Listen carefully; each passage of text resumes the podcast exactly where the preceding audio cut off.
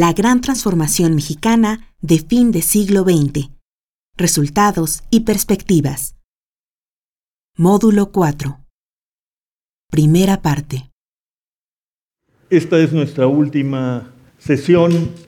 Quise cerrarla ofreciendo a ustedes pues dos miradas ilustradas en el tema de la economía política y en particular de la economía política mexicana, tanto en lo que toca su perspectiva histórica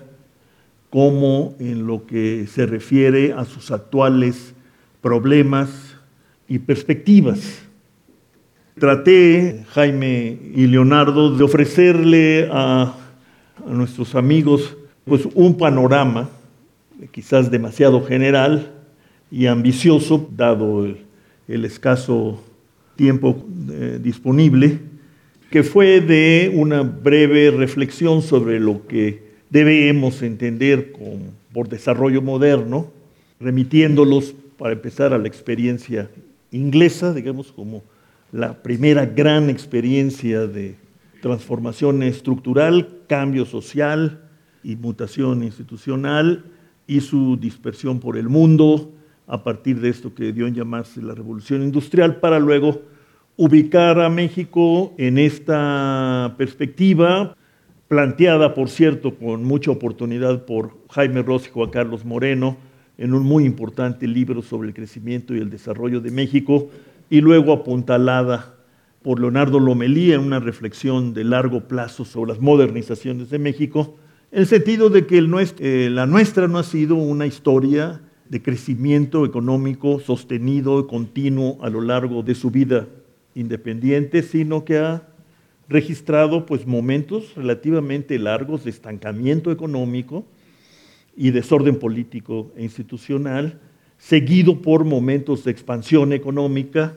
como se ejemplifica o se concreta a fines del siglo XIX y principios del XX con el porfiriato, para luego caer de nuevo en un largo momento también de desorden institucional, de conflicto político, estancamiento económico que va a ser sucedido a partir de las grandes reformas estructurales también de los años 30 encabezadas por el presidente Cárdenas en una nueva fase de expansión económica, esta vez teniendo como eje principal la industrialización del país y la urbanización acelerada del mismo, entre otras cosas, como expresión de una demografía desbocada que llegó a ser vista o entendida como una bomba demográfica que ponía en peligro el futuro del país. Desde mi punto de vista, esta fase de expansión fue interrumpida por las crisis financieras de fines de los años 70 y primeros 80, la famosa crisis de la deuda externa, precipitada por la caída de los precios del petróleo por un lado y el alto endeudamiento de México con el exterior, lo que dio lugar a una propuesta de cambio drástico en la orientación del Estado y de sus intervenciones políticas, su manera de conducir la economía pública, para llevar al país y a su economía a constituir lo más pronto que fuera posible una economía abierta y de mercado, entendida como el vehículo por excelencia para globalizarnos pronto e inscribirnos en la economía más potente de aquel entonces del planeta, que era los Estados Unidos, lo que se coronaría con la firma del Tratado de Libre Comercio de América del Norte. Lo que yo sostengo es que en efecto hubo un cambio estructural de grandes proporciones, lo ejemplifiqué mostrándoles el comportamiento de las exportaciones, de las importaciones. Les hablé de la contracción del sector público en materia económica, etc. Y luego pasé a mostrar cómo este gran cambio no rindió los frutos prometidos o esperados de alto crecimiento, sin endeudamiento externo exagerado esta vez, lo que a su vez llevaría, decía el discurso del cambio, a más empleo, en particular el empleo no calificado, que es el más abundante, y con el tiempo a una corrección de los mercados laborales en favor del trabajo, lo que traería incluso, gracias a los mercados, una redistribución del ingreso. Esto no se dio y por el contrario lo que se dio fue una gran bifurcación de los mercados laborales que ahora aparecen dominados por lo que llamamos la informalidad laboral. Se mantuvo en lo esencial una alta concentración del ingreso heredada de la historia nuestra, pero con el añadido de que a diferencia de lo que ocurría en el anterior momento de expansión, esta vez lo que hemos presenciado, lo comentamos el martes, es un comportamiento muy negativo de los salarios medios, reales y mínimos que han derivado pues en cuotas de pobreza que no tienen justificación económica alguna. Pueden tener una explicación económica, indudablemente, pero esta es una pobreza que no puede verse como la contraparte de una riqueza y de una expansión, porque no ha habido una expansión económica propiamente dicha. Lo que yo quiero pedirles a ustedes es que en una conversación, digamos, informal, sin pretender ninguna estilización del argumento, pues me ayuden a construir, digamos, un horizonte o varios escenarios por los cuales podríamos transitar para estar mejor, ¿no? o no estar tan mal como las cifras globales agregadas de pobreza, distribución, salarios que he presentado nos dicen. Se trata de presentaciones muy crudas y que, bueno, nos dejan a todos muy preocupados sobre el presente y preguntándonos si en efecto podemos hablar de futuro para una comunidad nacional organizada en Estado, como es todavía nuestro país. Digamos, creo que no interpreto mal eh, la preocupación, digamos, promedio que, ha quedado en estos tres días anteriores. Y entonces yo empezaría preguntándome y preguntándoles, eh, Jaime y Leonardo, esta trampa del crecimiento lento o del estancamiento que Jaime, como lo dijo nuestra presentadora, ¿verdad? Ha estudiado formalmente y resumido en un libro pues, realmente muy importante y útil que se llama Algunas hipótesis equivocadas sobre el estancamiento económico de México, publicado por la Facultad de Economía y el Colegio de México. Si esta trampa es una especie de fatalidad o se explica básicamente por la baja productividad o la caída en la productividad que llevó al actual gobierno a proponer como una de sus grandes líneas maestras la democratización de la productividad? ¿O es el resultado de que no hemos ido tan lejos y tan al fondo en esto que se han dado a llamar las reformas estructurales de mercado? ¿Cuál sería? no se trata de escoger, ¿no? Pero empezaría nuestra conversación en torno a esto porque, bueno, pues es productividad y competitividad parecen ser las consignas maestras, el mantra del actual gobierno para salir de estas trampas y avanzar, mejorar. Entonces, Jaime, empezaría contigo y, luego con Leonardo, si les parece. Cómo no, Rolando, muchas gracias por esta invitación. Una manera de empezar a abordar el tema es, quizás haciendo referencia al, libro que mencionó Rolando, el libro más reciente, algunas tesis equivocadas sobre el estancamiento económico de México, porque ahí se discuten varias tesis, varias hipótesis sobre por qué no hemos crecido en los últimos 30 años. Se incluyen temas de son los incentivos a la informalidad los que están causando el lento crecimiento del empleo formal y, en consecuencia, el lento crecimiento del sector formal de la economía, el sector moderno formal de la economía, temas de eh, si es la rigidez del mercado de trabajo la que impide una creación más dinámica de empleo formal, si es la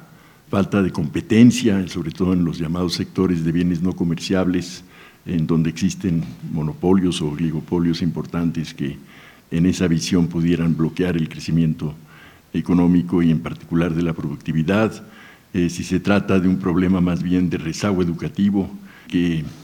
tendría como consecuencia una débil formación de capital humano en la economía y por lo tanto también un lento crecimiento como consecuencia, o si son problemas institucionales, la falta de un Estado de Derecho, etc.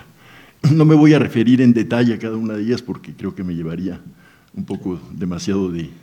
tiempo, pero sí que enfatizar que hay un elemento en común a todas estas hipótesis o tesis sobre el estancamiento económico de México. Y este tema en común, esta hipótesis en común, es que el problema del crecimiento, el bajo crecimiento económico de México, se debe a una falta de crecimiento de la productividad, a un rezago de la productividad. La base formal de esta tesis, que es común a todas las que mencioné anteriormente, es los llamados ejercicios de descomposición del crecimiento. Uno puede ver el crecimiento económico como producto esencialmente de dos principales motores, la acumulación de factores productivos, tanto la acumulación de capital como la expansión del empleo, la acumulación de factores productivos, y por otra parte, el crecimiento de la productividad con la que se emplean esos factores productivos. Si uno hace ese tipo de ejercicios para ver qué responsabilidad tiene la acumulación de factores versus el crecimiento de la productividad en el lento crecimiento de México, eh, típicamente se encuentra que al pasar de las cuatro, casi cinco décadas de rápido crecimiento de la economía hasta principios de los 80, a lo que pasó después del 82, 83 en adelante, el elemento que explicaría, y pongo explicaría entre comillas, esa desaceleración del crecimiento económico, el paso de un crecimiento rápido a un crecimiento muy lento, sería que se desaceleró el crecimiento de la productividad, la llamada productividad total de los factores.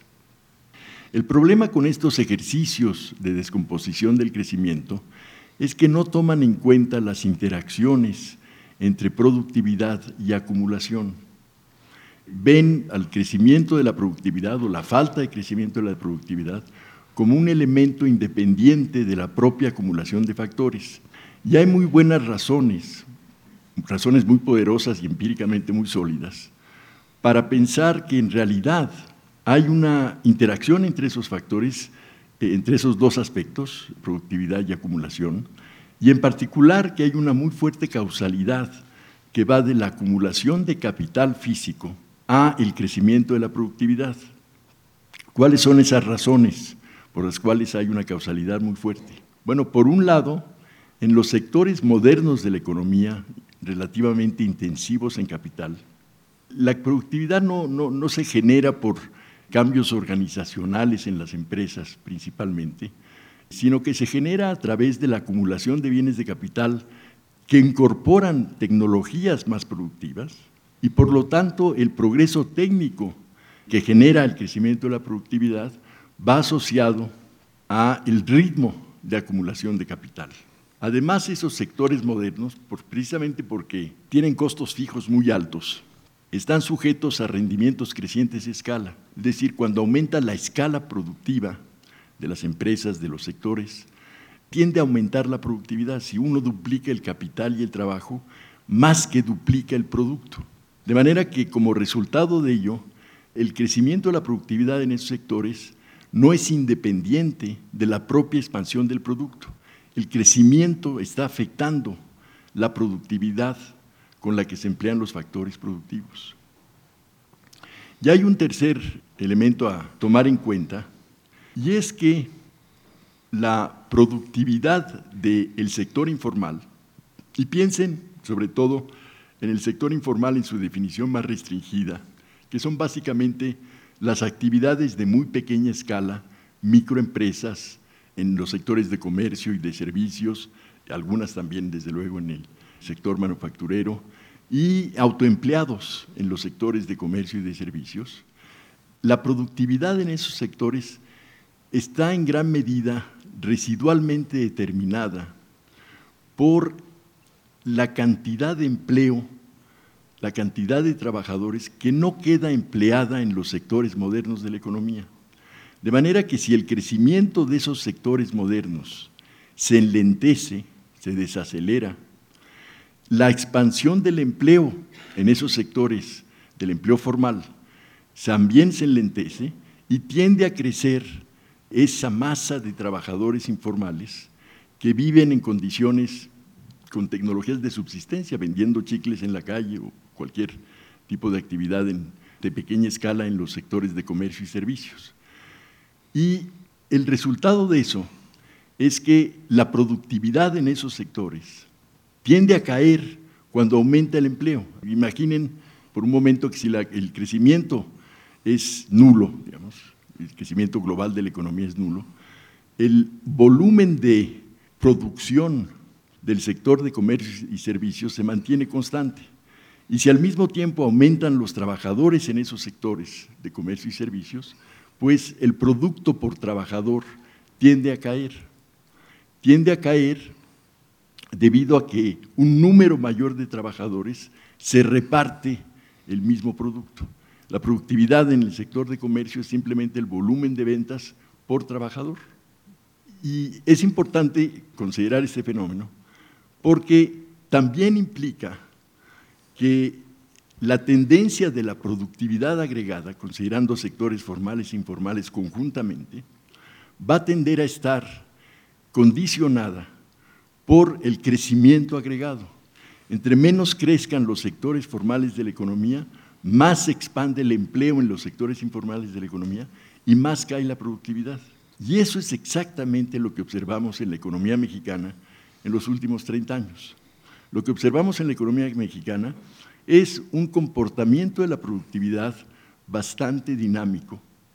en los sectores modernos de la economía. Y ese crecimiento positivo de la productividad se ve compensado, contrarrestado en sus efectos sobre la productividad agregada por una caída de la productividad a lo largo del tiempo, simplemente cae la productividad en los sectores informales de la economía. El resultado de esas dos tendencias, crecimiento de la productividad en el sector formal, moderno de la economía, y las caídas de productividad en los sectores, de alguna manera, de subsistencia del sector comercio y servicios,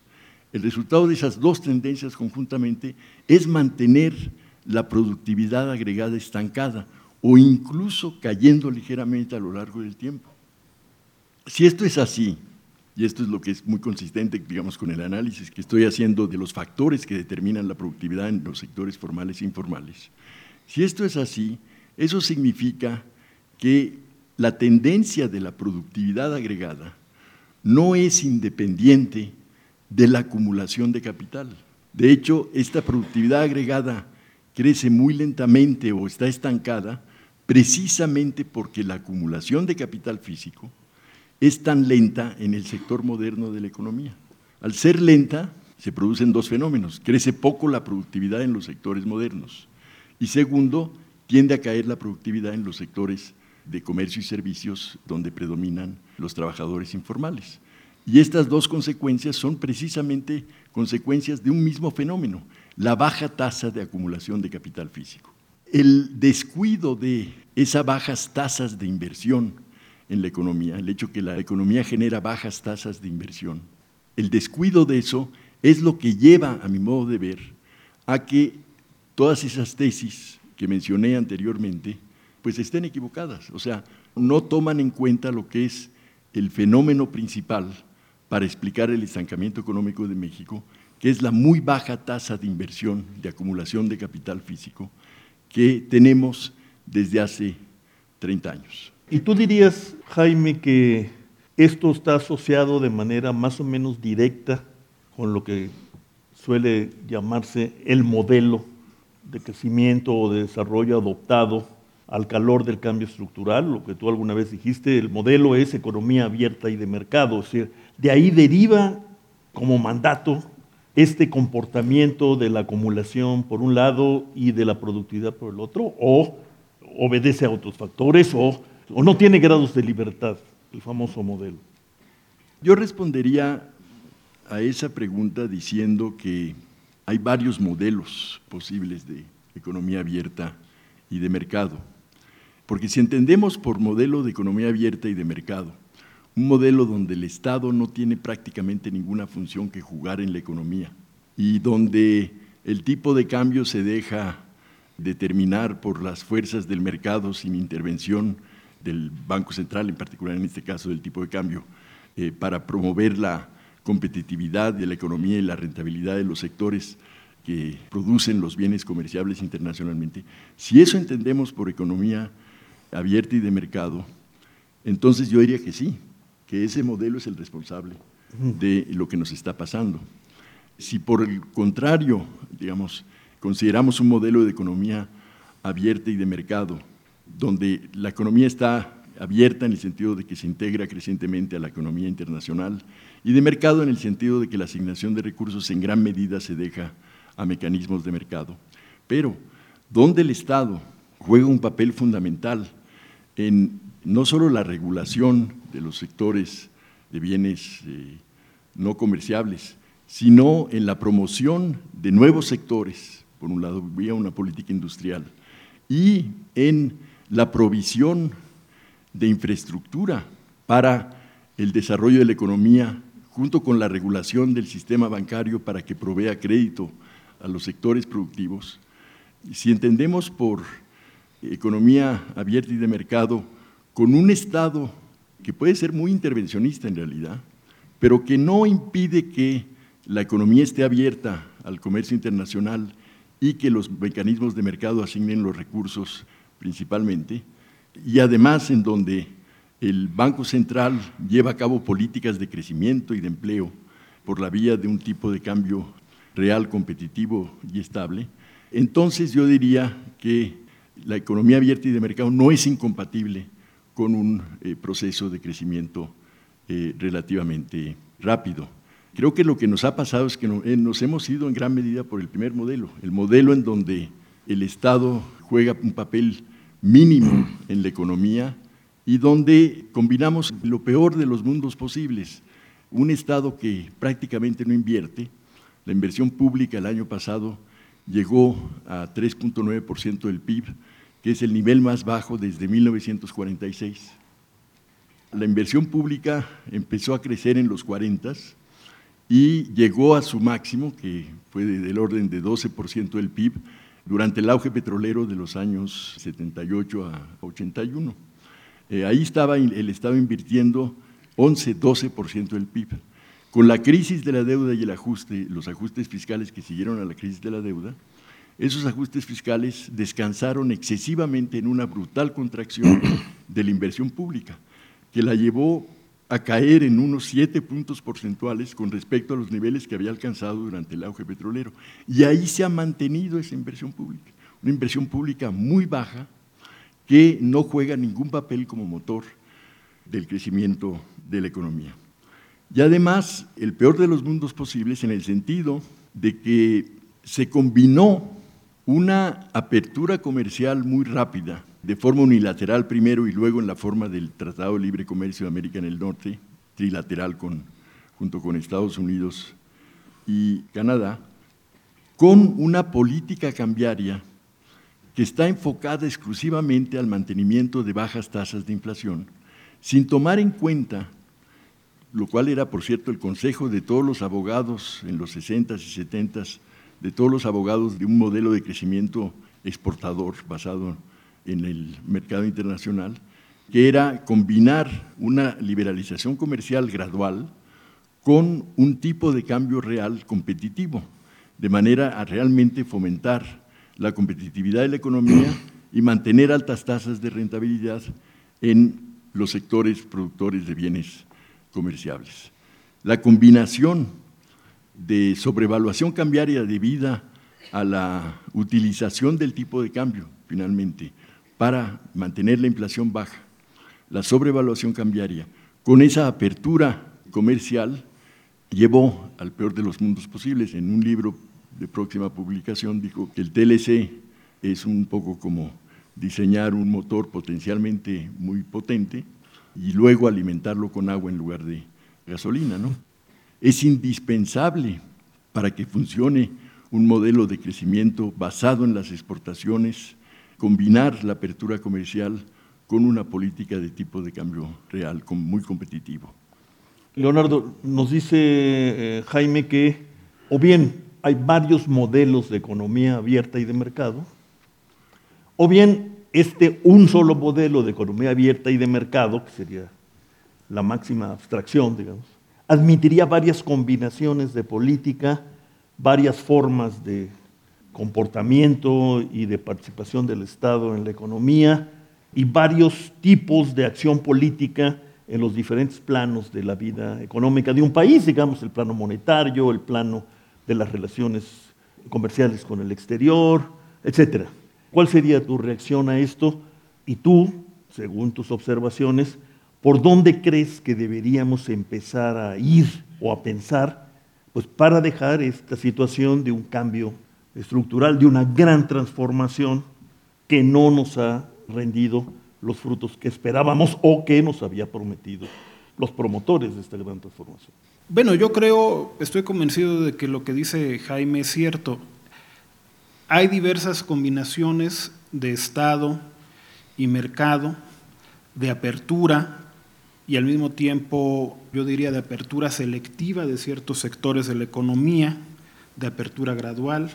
de apertura a los capitales extranjeros, de apertura a la inversión en ciertos sectores. O sea, al final, el abanico de opciones yo creo que es muy grande. Y creo que las experiencias exitosas de desarrollo... Bueno, la señora Thatcher te contradiría,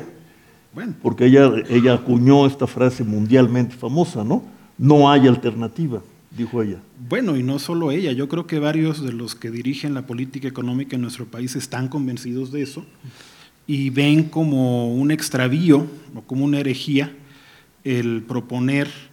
que se puede ser mucho más pragmático de lo que reza el decálogo neoliberal, pero yo creo que la experiencia histórica concreta señala que los países que han podido desarrollarse y sobre todo los que se han podido desarrollar tardíamente, que son la mayoría, o sea, el pionero y al mismo tiempo el caso irrepetible, o sea, el único que no puede ser ejemplo de nada, precisamente porque fue el primero, es Inglaterra. Y todos los demás tuvieron que industrializarse para empezar a costa de tener que protegerse en algún momento de la propia competencia inglesa. Desarrollar muchas veces desde el Estado ciertas actividades industriales, producir bienes que en un primer momento salía más caro producirlos en el país que importarlos,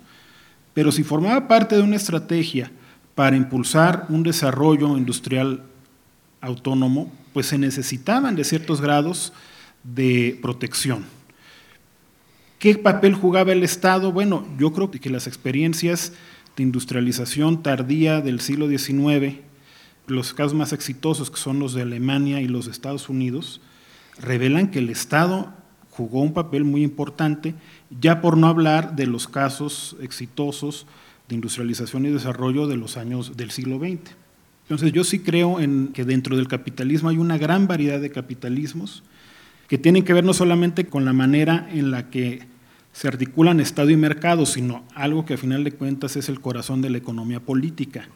el tipo de arreglos que se dan entre el Estado y el capital. Y yo creo que uno de los principales problemas que ha enfrentado el desarrollo de México es precisamente que no hemos logrado desarrollos virtuosos es más bien relaciones virtuosas entre Estado y capital, salvo en periodos muy específicos de nuestra historia. Y no necesariamente virtuosos, dicho de paso, en el sentido más amplio de la expresión, de procurar un desarrollo en el sentido amplio de la expresión. Tú comentabas al inicio de la charla que en realidad el crecimiento, ya por no hablar del desarrollo, que es algo mucho más complejo, el crecimiento económico no ha caracterizado nuestra experiencia como nación independiente de los 194 años que tenemos de independencia, si nosotros hacemos cuentas, pues nos vamos a llevar una sorpresa. Alrededor de 84 años podríamos decir que han sido de crecimiento, unas tasas razonablemente altas, y 110 han sido de bajo crecimiento o de estancamiento económico. Visto a la distancia, pues digo, raro sería que fuéramos un país desarrollado, más bien eso explica una parte de nuestro subdesarrollo. Cuando uno ve cuáles son los dos periodos de crecimiento más largos que hemos tenido, por un lado el porfiriato, con un crecimiento promedio de alrededor de 3.5% anual, o sea, tampoco era tan elevado, nada más que el crecimiento por habitante era más alto, pues porque la población crecía muy despacio, no porque las familias no tuvieran la intención de reproducirse, sino porque la mortalidad infantil y la esperanza de vida eran significativamente menores. Tenemos una tasa de crecimiento mucho más alta en el periodo de 32 a 82, que promedia el 6% anual, pero en un contexto de crecimiento demográfico más alto. Pero a final de cuentas, lo que vamos a ver ahí es que, bueno, el porfiriato da para toda una explicación aparte. Hay, por supuesto, serios problemas ahí de concentración del ingreso y de la que en ese momento era la principal fuente de riqueza todavía, que era la propiedad rural, la propiedad territorial. Y en el segundo periodo, pues tenemos este, experiencias claras muy contrastantes. Tenemos una muy leve convergencia en el desarrollo territorial. El informe de desarrollo humano de 2002 traía las cifras de cómo se había comportado el índice de desarrollo humano por estados de 40 al año 2000 y vemos que de 40 a 82 se da una convergencia muy lenta, o sea, las brechas entre los estados con mayor índice de desarrollo, que eran el Distrito Federal y los estados de la frontera y algunos de Occidente, y los estados más atrasados, que pues, son los del sureste, sur-sureste, se va cerrando pero muy lentamente, a pesar del crecimiento económico. La distribución del ingreso no mejora significativamente, a pesar de que se consolida una clase media importante, pero ahí hay fenómenos distributivos que a final de cuentas explican el surgimiento de la clase media en gran medida por el gran subsidio que vino del campo a la urbanización, subsidio en todos los sentidos, incluido por supuesto los bajísimos precios de garantía con los que se apoyó la urbanización y la industrialización del país. Entonces, tenemos que a final de cuentas, estos dos periodos de crecimiento fueron periodos que fueron engendrando las propias contradicciones que en gran medida explican su agotamiento. Pero también tenemos reacciones de las élites que a final de cuentas demuestran que ha habido una falta de capacidad por parte de lo que yo no sé si a estas alturas del camino podríamos llamar burguesía mexicana, pero pues sí, eso lo podemos calificar así, para lograr acuerdos de largo plazo con el Estado mexicano para poder iniciar una nueva etapa de desarrollo. La que se propuso en los años 80 efectivamente era una propuesta que decía que íbamos a superar los vicios y los obstáculos del periodo de industrialización y que íbamos a lograr un crecimiento alto, sostenido y con estabilidad de precios, y es evidente que no lo logramos. Y yo creo que en el corazón del problema debemos encontrar que a lo largo de nuestra historia no hemos podido llevar a cabo un auténtico esfuerzo redistributivo que pasa, por supuesto, porque el Estado tenga la capacidad y la legitimidad política de cobrarle realmente impuestos a los que están en posibilidad de, pagarlos. Yo creo que la industrialización del país, con todos sus éxitos, a partir de los años 40, se sustentó en una especie de pacto fiscal blando, muy favorable para los grandes intereses económicos y que cuando en los años 70 ante la insuficiencia del gasto social, Echeverría plantea la necesidad de la reforma fiscal. Hay la gran reacción de la burguesía mexicana que se niega a pagar impuestos y que incluso al contrario decide romper esta especie de arreglo con el Estado que se había dado desde alemán, aprovecha la nacionalización de la banca para contraatacar y chantajear al Estado en busca de mayores espacios a la inversión privada esto se monta con la ofensiva conservadora de esos años a nivel mundial, la Thatcher, Reagan, el ascenso de lo que llamamos el neoliberalismo, y nos vamos a un modelo que hace una vez más, no por primera vez en nuestra historia, por cierto, la apología de lo que sería este modelo más puro al que se refería este Jaime, ¿no? El mercado sin regulaciones estatales y más bien como dejado una especie de ley de la selva en donde pues solamente se benefician los más fuertes.